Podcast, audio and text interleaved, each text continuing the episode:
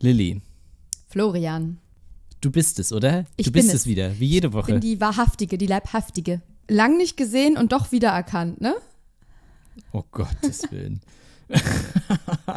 Nachdem wir uns das geht ja ja wirklich, mal gut los. nachdem wir uns in Deutschland fast täglich gesehen haben, äh, sehen wir uns jetzt online, weil eine Person nicht in Germany ist.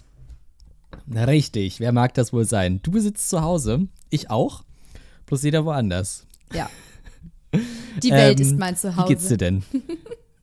oh, das ist ey, wirklich, heute, du sprichst heute nur in Floskel. Ich bin heute Floskel, die Floskelfrau.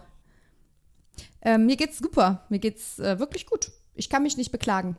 Ich ähm, bin ja, wenn die Folge rauskommt, bin ich im Urlaub. das heißt, wenn Aha.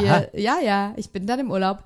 Ähm, hoffentlich wird er gut. Ähm, ich kann ja kurz spoilern. Ich bin äh, auf Mallorca mit einem Campervan ähm, und äh, es gibt auf Mallorca wohl keine Campervan-Infrastruktur.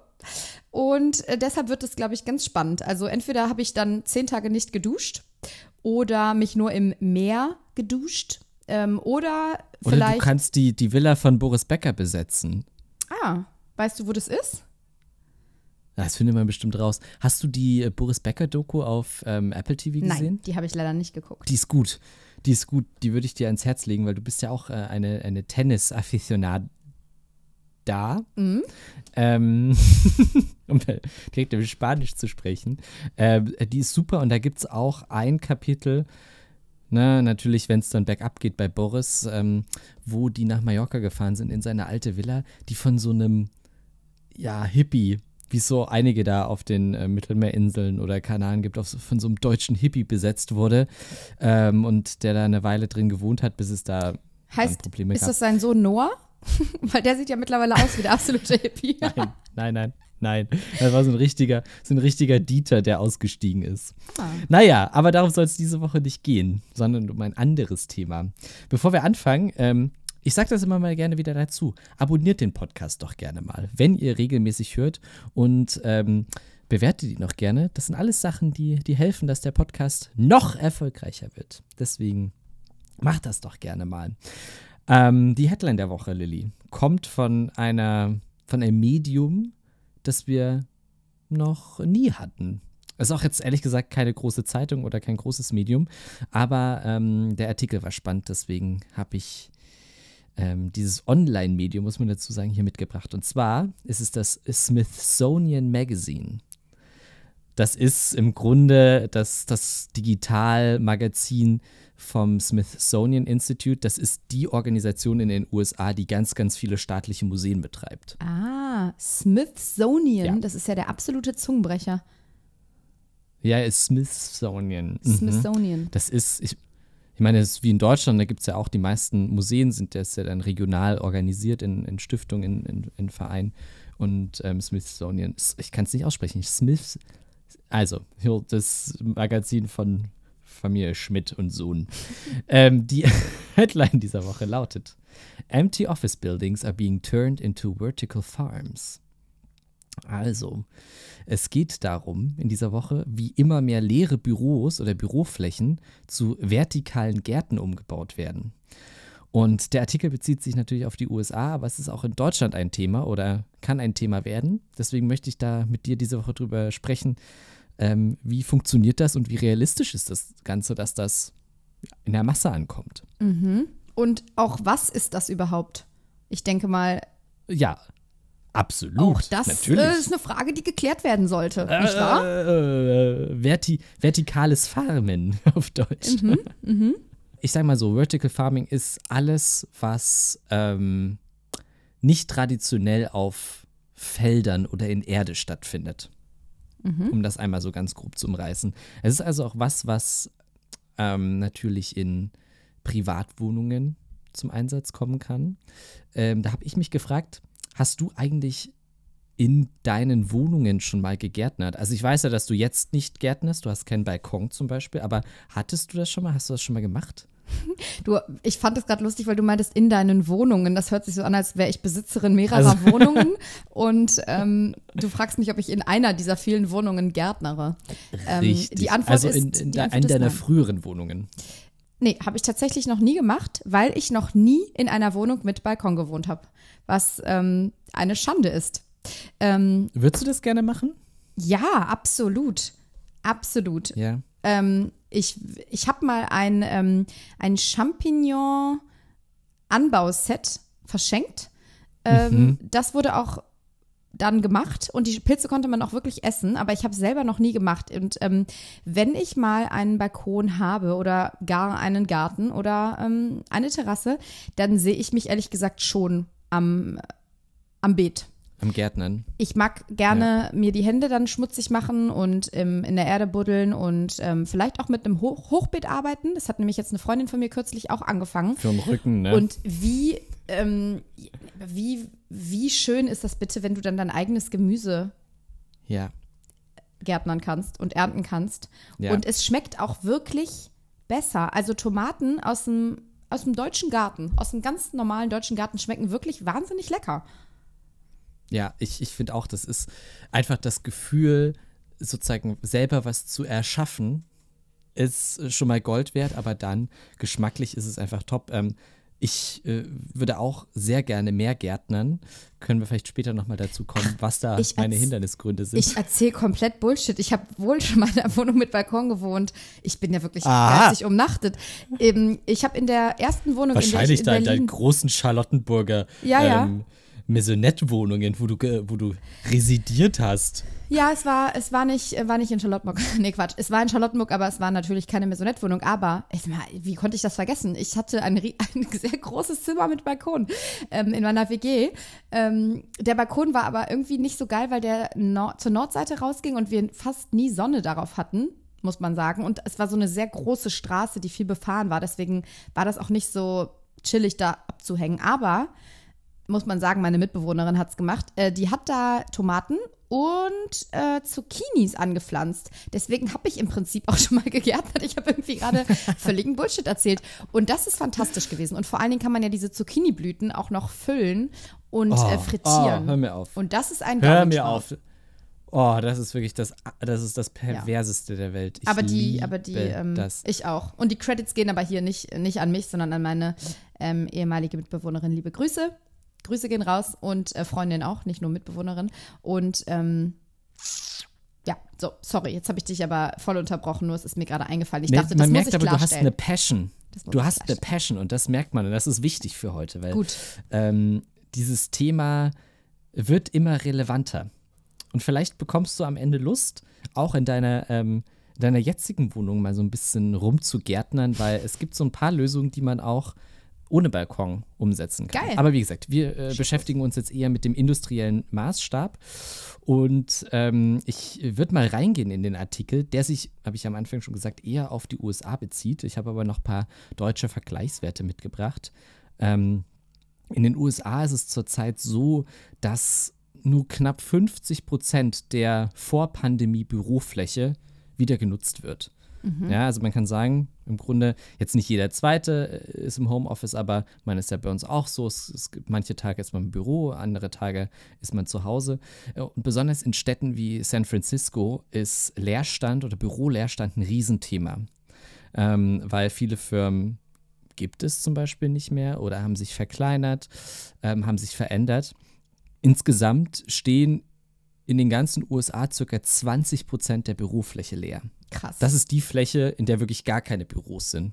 Ja, nicht irgendwie hier ein bisschen Homeoffice mal Montag, Dienstag, sondern da ist, sind keine Büros drin. In Deutschland ist das nicht ganz so krass. Da haben wir ein Vorpandemieniveau, also 2019 von 1,2 Prozent Leerstand gehabt. Und in diesem Jahr sind wir bei 4 Prozent angekommen und ähm, für 2026 sind so 6 Prozent projiziert. Also es geht schon nach oben. Es gibt mehr Leerstand, aber es sind noch keine 20 Prozent. Krass. Das sind heftige Zahlen. Ja, 6% ist tatsächlich noch relativ überschaubar, aber es wird natürlich immer mehr. Und in Berlin ist das erste Thema, wenn es um, um, um Leerstand oder leere Flächen geht, ne, sofort das Thema Wohnraum, Wohnraum. Wie bekommen wir da Wohnraum rein? Das Problem ist aber, und das ist wirklich universell, das ist äh, sowohl in Deutschland als auch in den USA ein Thema, du kannst Büroflächen nicht einfach in Wohnraum umwandeln. Ne? Der Gedanke ist natürlich, ähm, liegt nah, aber sowohl von der Aufteilung der, der Flächen als auch was Wasser, ähm, Stromanschlüsse etc. angeht, ähm, Brandschutzordnungen, bla bla bla, ist es einfach super aufwendig und teuer, Büroflächen in Wohnraum zu verwandeln. Auch, auch Ähm, bautechnisch, ne? Es gibt auch hier in Berlin so einige Exemplare von ehemaligen Bürogebäuden, die total asbestverseucht sind. Also das sowieso, aber auch wo noch andere Baustoffe verwendet wurden und man die dann einfach hier über Jahre einfach ver verrotten, vermodern lässt, anstatt da irgendwie was für den ersten Blick irgendwie Sinnvolles draus zu machen. Aber es ist halt nicht so leicht, ne? Das äh, muss man auch immer noch dazu, dazu wissen. Hier am Alex, da gibt es doch diese absolut hässlichen, leerstehenden äh, Riesenhäuser. Ja. Ja. Ja. Und ähm, da diese Umwandlung nicht so einfach ist, gibt es jetzt immer mehr Firmen, die versuchen, diese Flächen anderweitig zu nutzen. Und das ist im Grunde das Thema für heute. Diese Firmen versuchen über diese Indoor-Farben ähm, Lebensmittel dort zu produzieren, wo sie auch direkt verwendet werden, ja, ähm, in, in, in großstädtischen Milieus und setzen dafür auf Vertical Farming. So, jetzt habe ich das, diesen Begriff schon mehrfach äh, in den Raum geworfen. Was ist das eigentlich? Hast du eine Idee? es gibt auch, es gibt ein äh, Beispiel, was, glaube ich, jeder kennt oder die meisten kennen. Also ich denke gerade ähm, an so Salatanbau-Vitrinen ähm, oder auch, ich glaube, das sind auch so Kräuterdinger. Die gibt es teilweise sogar schon in Supermärkten. Ähm, Exakt da wollte ich hin. ah ja, perfekt. Also das ist nämlich auch das, ja, was ich kenne. Ja, ich kenne das eigentlich ähm, nur von Edeka, glaube ich, die das haben, die ähm, in der Kräuterabteilung oder sagen wir mal bei den Kräutern diese großen Glaskasten stehen haben, wo dann ähm, das, äh, Ja, genau. die Kräuter direkt im Supermarkt angebaut werden. Hast du da schon mal was gekauft? Ich ähm, habe schon mal was gekauft. Ich kenne das nämlich auch aus einer Edeka-Filiale in Berlin, äh, Charlottenburg. Und ich glaube, im Gropiusbau. Natürlich in Charlottenburg. We get it. Ja, da in Charlottenburg sind die Leute einfach äh, fortschrittlich unterwegs. Ähm, nee, und ich kenne das aus dem Gropiusbau. Ich glaube, dass im Café und Restaurant des Gropiusbaus muss man dann erst dran hängen? Ich glaube, dass in dem Café da im Gropiusbau und Restaurant auch so eine Wand ist mit mit Salat und vielleicht auch Kräutern. Da, die ist auch so geil beleuchtet. Das sieht auch natürlich total schick aus. Ähm, Voll. Ich denke, im Edeka denke ich mir auch jedes Mal, boah, das sieht cool aus, aber diese Kräuter, die da drin wachsen, sind oft echt krepelig. Also das sind keine schön buschigen, großen Pflanzen und dann sind die echt teuer. Also dafür, was es ist. Ich habe da tatsächlich noch nie was gekauft, weil da der Preis-Leistungsfaktor meiner Meinung nach nicht gegeben ist. Die versuchen sich so ein bisschen abzusetzen dadurch, dass das Kräuter sind, die man normalerweise nicht hat. Also ähm, ich meine, so frischen Oregano zum Beispiel oder eine besondere Art von Basilikum. Ne, Das Problem ist nicht nur dann bei die diesen normale Dingern- Petersilie ist. ähm, du kaufst die dann, also zumindest, du kaufst viel zu viel. Also du kaufst ja nie dann nur die Menge, die du dann für dieses eine Gericht brauchst.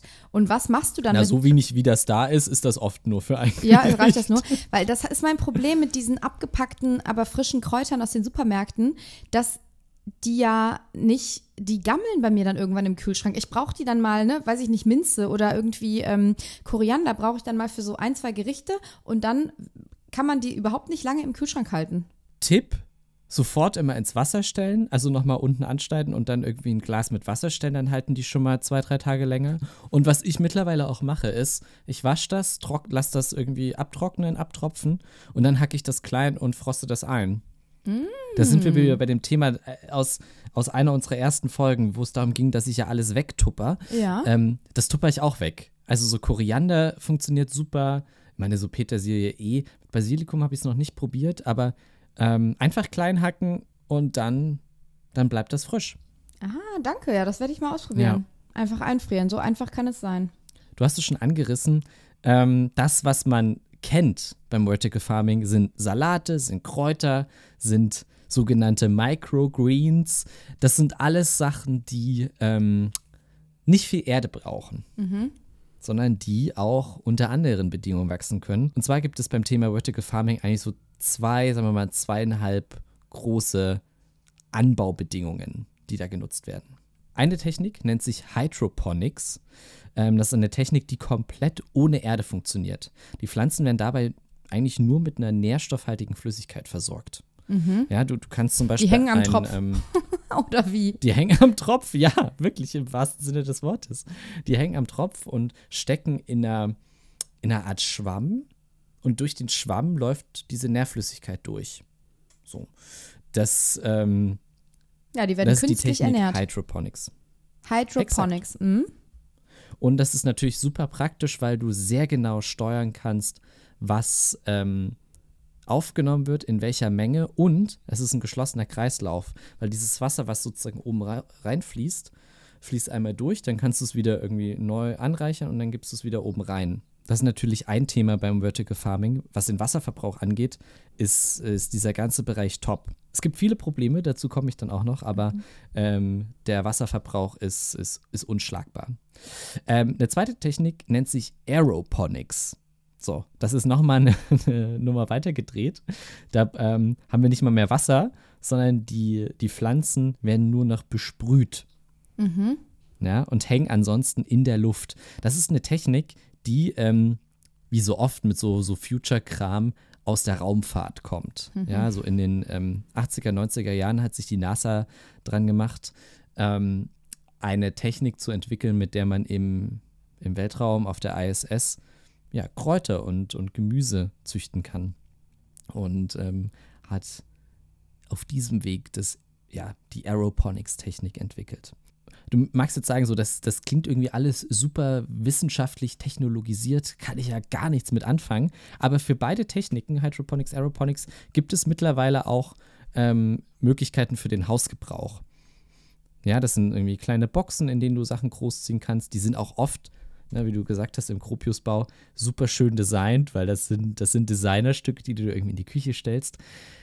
Was den Output angeht, naja, ne, das ist, es ist oft ein bisschen mehr ähm, Show als, als wirklich effektive Zucht, was aber richtig effektiv ist und das, das finde ich, finde ich mega geil. Das sind so Hydroponics-Türme. Die sind relativ teuer. Ich habe die irgendwann mal vor ein paar Monaten ähm, bei TikTok entdeckt. Es gibt nämlich so einen so Dude, der, der hat seinen kompletten Garten mit diesen Hydroponics-Towern ähm, zugestellt. Und du kannst dann, ja, wie, wie hoch ist das? Das ist vielleicht so 1,80 hoch, dieser Turm. Und in diesem Turm hast du zwischen 60 und 80 Anpflanzflächen, also so kleine Cups. Andockstationen. Genau. Und wenn du da zum Beispiel Salate drin anpflanzt und dieser ganze Turm mit Salaten vollgepackt ist, das sieht einfach, das sieht so krass aus. Das sieht glaub so ich. geil aus. Und du hast einfach richtig, du, du hast ja auch, an dem Salat ist ja keine Erde dran. Das heißt, du hast einfach perfekten, cleanen Salat. Der perfekte Salat. Exakt. Musst und, du die waschen? Ähm, nee, oder? Na, theoretisch nicht, ne? Ist ja nichts dran, ne? Ach, fantastisch. Also ich meine, wenn du das jetzt, wenn du das jetzt draußen stehen hast, ist vielleicht irgendwie ganz praktisch, da noch mal ein bisschen Wasser drüber laufen zu lassen, aber grundsätzlich musst du da nichts machen. Nee. die Frage ist, die Frage ist natürlich auch, ähm, was will ich mit 60 bis 80 Salatköpfen? Ja, das ist nochmal ein anderes Thema. ähm, aber ich muss jetzt hier einmal ganz. Obwohl, nee, ist es authentisch. Ihr hört jetzt wahrscheinlich im Hintergrund hier die Feuerwehr, die hier durch die Gegend ballert. Ähm, ich mache aber trotzdem weiter. Ähm, eine dritte Technik ist die Technik Aquaponics.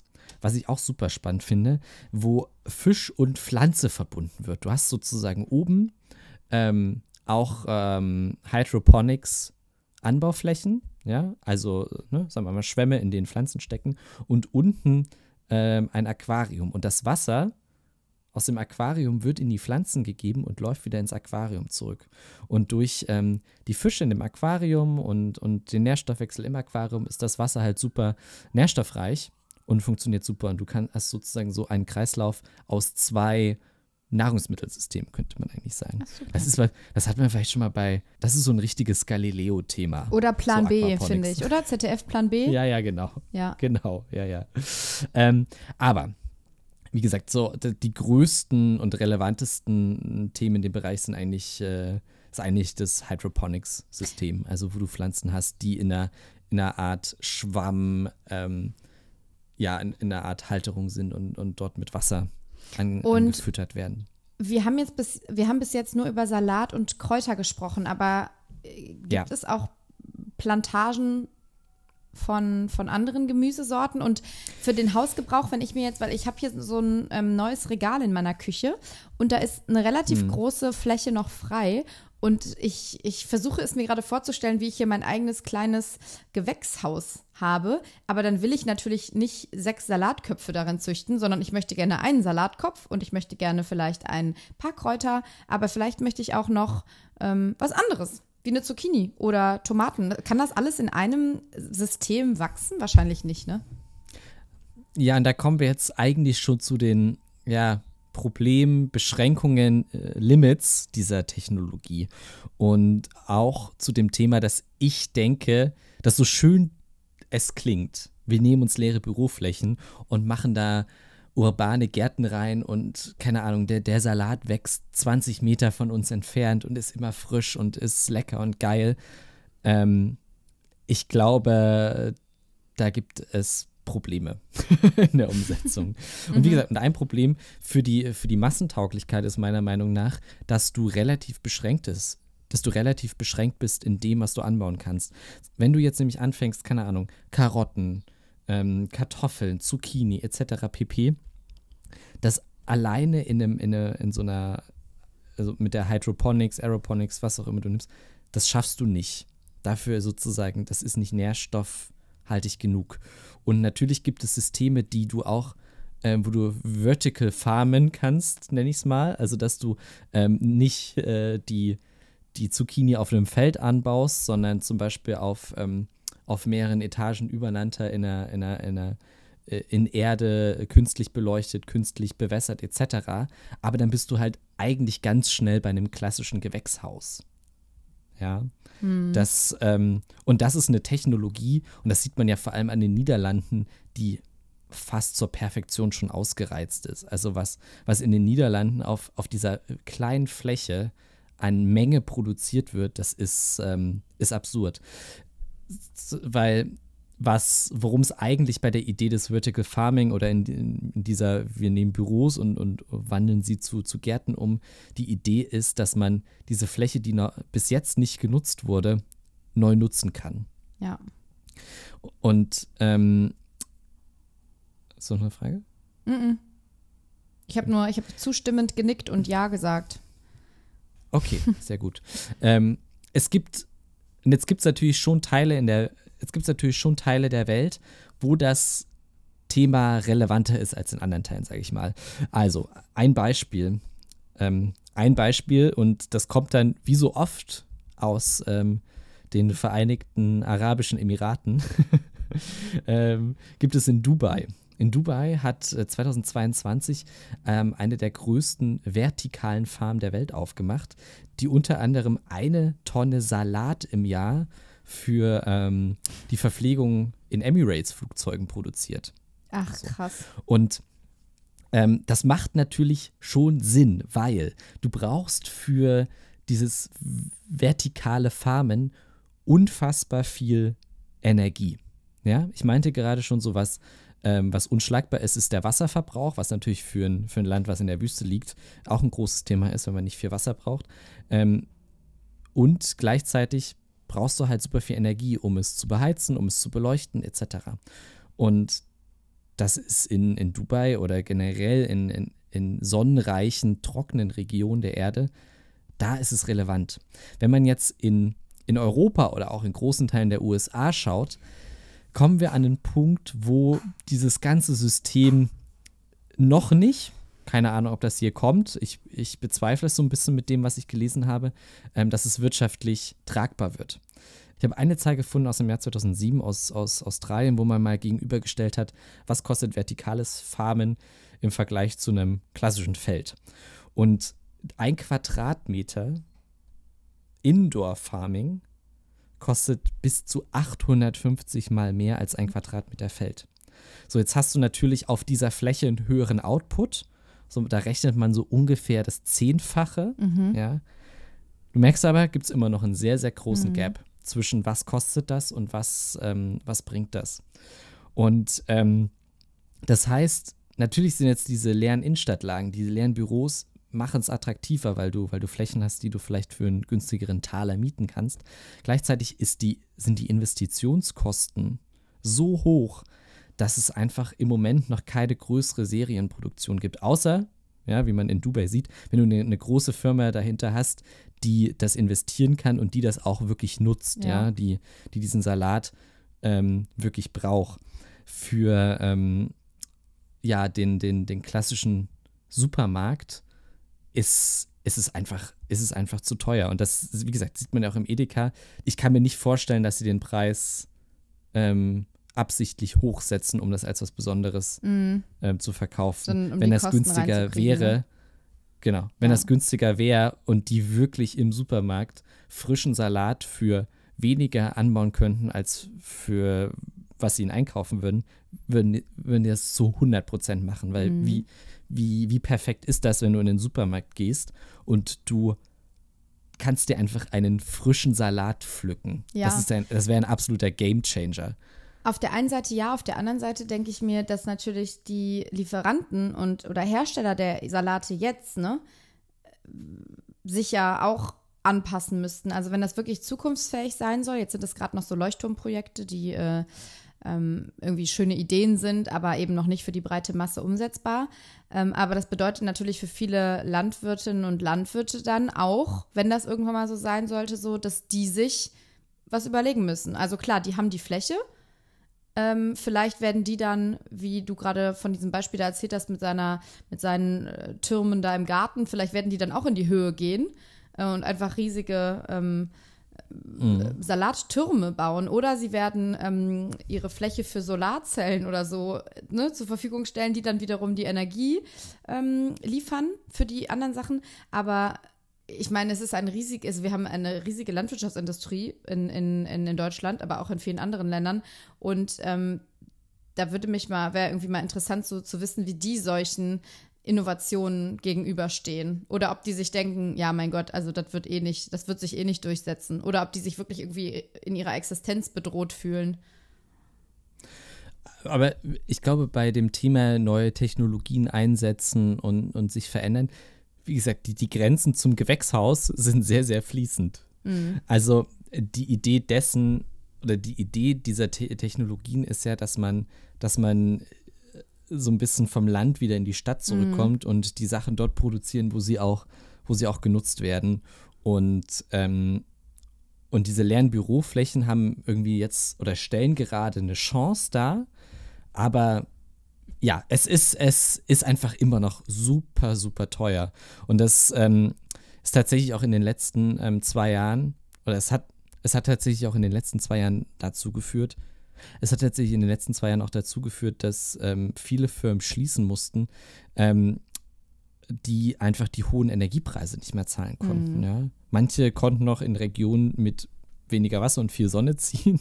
Ne, da sind wir bei dem Thema, wo diese Technologie mehr Relevanz hat. Aber in, in, in vielen Regionen ist es einfach günstiger, wenn du dir einfach einen Acker irgendwo holst, da vielleicht ein bisschen äh, eine Plane drüber spannst oder ein Gewächshaus draufsetzt und das Zeug einfach in die Erde hackst. Ja. Ähm, noch eine Zahl, die ich gefunden habe, ähm, also aus dem Jahr 2019, also kann schon sein, dass sich die auch wieder ein bisschen ähm, verändert hat, ist ja schon vier Jahre her. Ähm, damals hat man einmal durchgerechnet, was ein Brot kosten würde, wenn man das aus Weizen herstellen würde, das zu 100 Prozent aus so einer vertikalen Farm kommt. Und dann ist man auf einen Preis von 29 Dollar gekommen. Ja, Jetzt Also- sagen manche Stimmen, das ist ein normaler Preis bei Zeit für Brot, aber richtig. den Gag wolltest du auch gerade machen? Ja? Ich wollte, ich wollte dir nicht mit Zeit für Brot bringen. Ich wollte sagen, das ist in äh, manchen Gegenden in äh, Berlin auf jeden Fall schon mal nicht so unrealistisch, aber eigentlich in New York oder in dieses- Amerika. bei, deinem fancy, bei deinem fancy Brotbäcker in Friedrichshain, bei dem du letztens warst, meinst du? Ja, genau, diese, ja, diese Apple Stores für Brote, Ja. die sind bald vielleicht auch bei 29 äh, Dollar. Mhm. Beziehungsweise es wären ja dann wie viel Euro? Bisschen weniger, ne? Aber bei mir wird es wahnsinnig dunkel 26. gerade. Also dieses Video, was ich hier nebenbei aufnehme, das wird immer dunkler. Echt? Okay, da, da beeilen wir uns. Du bist aber, bei mir bist du relativ hell noch. Ja. Das mag aber auch an deiner engelsgleichen Haut liegen. Nee, das ist einfach mein Laptop-Display, der mich Ach so, anstrahlt. na, siehst du mal. Da wollte ich dir gerade ein Kompliment machen, aber so, da, so dann nicht. dann können wir sowas halt auch nicht mehr machen. also das ganze Thema hat mich am Anfang komplett reingezogen und ich muss sagen, das hatte ich bis jetzt auch noch nicht in, äh, in den Themen, die ich ausgearbeitet habe. Ich habe so zwischendurch gemerkt, ha, coole Idee, aber da ist jetzt leider nicht so viel dahinter. Und mhm. das ähm, war ein bisschen frustrierend. Ich wollte es dann aber trotzdem machen, weil ähm, meine, es, man hört ja immer mal wieder solche Sachen und man liest, liest solche Sachen und stellt dann fest, die Idee ist cool, aber in der Umsetzung und dem, was es wirklich bringen können oder ja, auch können könnte, ähm, fehlt da, glaube ich, noch ganz schön was. Mhm. Beziehungsweise wird vielleicht nie zu einer Massentechnologie werden. Ja, ist spannend. Also wir werden es ja wahrscheinlich mitbekommen, ob es zu einer Massentechnologie wird. Den Gedanken finde ich natürlich auch fantastisch und toll, dass man einfach ungenutzte Flächen anderweitig nutzt. Du bist von den Wetterbedingungen unabhängig, aber das bist du natürlich in einem Gewächshaus auch. Deswegen liegt immer dieser Vergleich nahe, ja, aber wir haben ja schon Gewächshäuser. Du hast aber natürlich eine viel größere Fläche auf einmal, die du neu bespielen könntest sozusagen. Ne? Und wenn sich da irgendwie in die Richtung noch was tut, ich meine, man kann auch mit ähm, erneuerbaren Energien arbeiten, vielleicht werden sich irgendwann sogar ähm, irgendwelche anderen Kreisläufe noch erschließen, um Energie zu sparen oder sogar zu gewinnen, dann äh, kann das ja schon, schon was sein. Und entsteht Aber ich glaube, das größte absolut, Thema. Ähm, ja. Hm? Aber ich glaube, das größte Thema ist einfach der, ähm, das größte Thema ist, glaube ich, weiterhin der Preis, Preis, für die Fläche. Und solange du halt in wir, immer noch teuren Innenstadtlagen bist und Indoor-Techniken ähm, zu 100% über Energie produzieren musst, weil, wie gesagt, selbst wenn die Preise für erneuerbare Energien in den Keller rauschen und du, sagen wir mal, Strom fast zum Null Nulltarif bekommst, dann ja, wieder dann kannst du auch einfach ein Gewächshaus das ganze Jahr beheizen. Du hast auf so einer vertikalen Farm doch viel mehr Fläche, weil du ja vertikal baust. Und ein Gewächshaus ist ja horizontal. Exakt, aber du, du kannst ja auch im Gewächshaus vertikal bauen, weißt du? Auch da so, kannst ja, du dann stimmt, das, das, das Licht mit reinbringen. Auch da.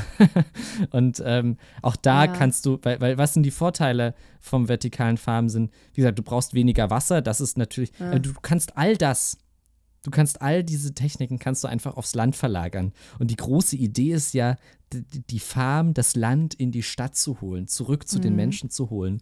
Und ich glaube, diese ähm, ja, romantische Idee, die, die, den Mensch näher wieder ans Land zu bringen, indem man das Land zum Menschen bringt, ähm, ist, glaube ich, ist eine schöne Träumerei. Gibt es sowas in Berlin schon? Bestimmt, oder? Ja, bestimmt. Das, und ich glaube, du, du, du findest damit auch deine Abnehmer. Ich glaube, du weißt du, du findest irgendwie ein paar Restaurants, du findest, äh, denen es wichtig ist, dass, ähm, dass, die, dass die Produkte ähm, regional produziert werden. Ähm, du, du findest sicher Abnehmer, die das auch, ähm, die sich einmal in der Woche vielleicht so eine Box zustellen lassen, wo immer frischer Salat und ein paar frische Kräuter drin sind. Ich glaube, du kannst damit schon irgendwie so ein kleines Business aufbauen, aber ähm, ja, die, mhm. die, die, die, große, ähm, die große Romantik, das, keine Ahnung, jetzt zum Beispiel in diesem Amazon Tower, der da in Friedrichshain gebaut mhm. wird bei uns, ja, keine Ahnung, Amazon zieht aus in zehn Jahren und dann steht das Ding leer und du baust in, in, in dieses Bürogebäude nur eine vertikale Farm rein und hast dann direkt in Friedrichshain diesen, diesen, ähm, das Gemüse direkt vor Ort. Hast du A, die Beschränkung, du kannst nicht alles dort anbauen und B, ähm, es ist weiterhin viel, viel teurer, als wenn du einfach einmal raus hinter den Müggelsee fährst und dich da auf ein, auf ein Feld stellst. Mhm. Ja. Das ähm, war vielleicht meine etwas ernüchternde Folge zum Thema Vertical Farming. Ähm, kann man aus einem Büro eine Farbe machen? Jein, wäre meine Antwort. Jein, aber wir sind gespannt, was die Zukunft bringt. Ich meine, große neue Technologien haben alle mal irgendwann klein gestartet. Und you never know, Flo, you never know. Aber wir sind vorne dran. Dank uns. Mhm. Dank uns seid ihr dran. Vorne dran. Ja. Ja, dann, boah, ich, ist, hier ist gerade wirklich schon fast stockenduster bei mir. Ähm, Na komm, dann bringen wir es jetzt zu Ende und sagen, Das war Folge 15 schon. Lilly, wir gehen stramm auf die 20 zu. Wahnsinn. Ähm, nächste Woche bist du wieder dran. Ich bin gespannt, äh, welches Thema du da, äh, da, da, da, da, da dabei hast. Ich auch. Ich auch. Und du kannst es sein. Na dann, mach dir eine schöne Woche. Tschüss. Mach dir eine schöne Urlaubswoche. Vielen Dank. Vielen Dank. Tschüssikowski. Bis bald, Rian. Himmelgott.